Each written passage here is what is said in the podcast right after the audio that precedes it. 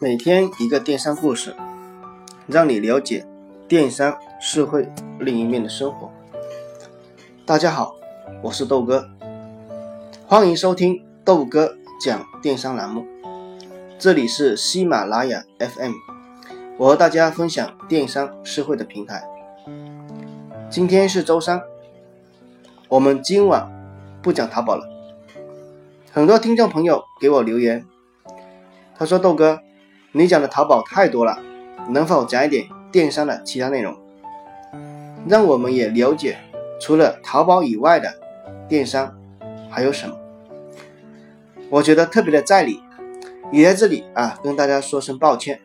确实分享的内容很多都是跟阿里系有关，以后的话呢，我一定会多多分享其他电商的平台啊，包括其他电商的一些社会的。一些现象啊，给到大家。同时，豆哥讲电商栏目现已开通问答模块，如果你有什么想问我的，可以直接在我的问答模块进行提问，我会详细的去给你解答你的困惑，让你少走弯路。接下来的话呢，正式进入到我们今晚的分享环节。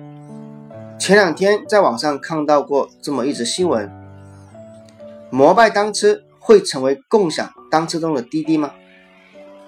那么豆哥的话呢，今天晚上就给大家讲一讲关于这则新闻我的一些见解和看法。如有雷同，那是故意的。在我们当地，摩拜单车是第一个进入市场的共享单车。那时第一批两千辆单车进行投放，就上了头条的新闻，立马我们的小城就开始火了起来。大家都纷纷去尝试这个新鲜的玩意儿。刚开始我就很纳闷，谁没骑过自行车？这有什么好啊？去跟风的？这有什么好玩的？对不对？那么突然有一天出门办事，去到那个地方叫不到滴滴，等公车的话呢又等好久。然后我突然发现，在我五十米处就停放了一辆摩拜单车。当时。啊，索性就注册了一个号，交了点押金就用上了。后来我在骑回家路上，就瞬间感觉这玩意儿真的要盯一天了。接下来估计又井喷式的爆发。虽然同样是单车，但是他们解决了几个问题，而这几个问题是其他单车根本就没办法办到的。第一个，你自己不需要花几百块钱。就可以买一辆新车，每天不用去担心会不会被偷。买二手的话呢，你又骑得不舒服，所以说你每天的话呢，都会有新车啊，而且不用担心被偷。第二个，你想停哪就停哪，哪里看到有的话呢，你直接扫一扫就可以直接骑走，不用去固定的地点去停车和换车。第三。这玩意儿没有链条，而且轮胎是实心的，并不存在中途损坏、找不到维修点而烦恼。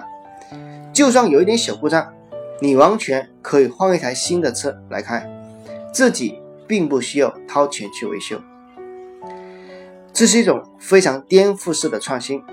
我从小读书到大学，骑了十几年的单车，从来就没有意识到。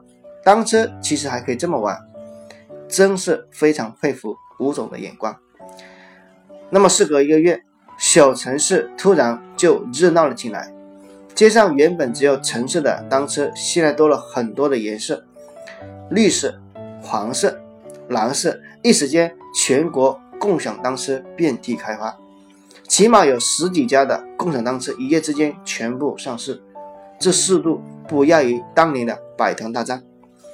大家有经验经历过当年百团大战的话呢，应该都知道那个战况是空前的惨烈。每个团购网站的话呢，都是倒贴钱去抢市场。今天我半价，明天三折，后天全天免费。最后的话呢，大家知道只剩下美团和糯米，其他的团购基本上都倒闭了，要么就被收购。还有去年的网约车也是一样，滴滴快滴。Uber 还有其他的很多打车软件，经过烧钱的大战，最后合并只剩滴滴一家垄断了整个市场。我有去骑过其他的共享单车，唯一的感觉就是做工非常的粗糙、轻便、不耐用。但是这些种种的缺点，并不影响我的影影响我的使用。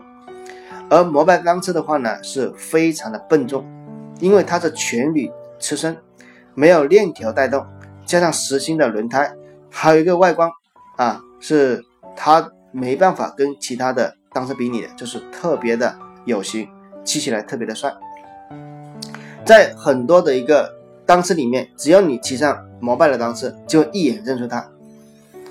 所以说，现在像这些品牌已经开始各种让利了啊，今天免费，明天充一百送五十，有些刚刚来的直接免押金，免费骑一个月等等。豆哥觉得这些对于我们老百姓来讲的话呢，就是你们打的越火热，我们能够享受更多的优惠和方便。但是换句话来说，共享单车是公用的，并不属于你个人。虽然你做的再好的话呢，我们只是骑一段时间，而我们真正关心的话呢，是如何更加方便、更加优惠的去使用这个产品，而不是管你这产品有多耐用，因为它并不属于我们。但是，但是的话呢，我非常看好摩拜单车啊，因为他从来不去分析竞争对手，也从来不跟竞争对手去打价格战。而是用心去做好他们的产品，每一天想到的是怎么让你的用户用起来更加方便，骑起来更加舒服。我相信到时绝对是这场战斗中坚持到最后的那一家。好了，那么今天的话呢，豆哥就分享到这里。如果说有其他想要了解的困惑，不妨给豆哥留言，没准下一篇分享的文章就是你的。大家也可以关注我的微信公众号。豆哥讲电商，进行交流互动，电商路漫漫，豆哥来相伴。如果说大家觉得受用的话呢，也不妨帮豆哥分享给身边需要的人，让他们少走弯路。我们明天再见，拜拜。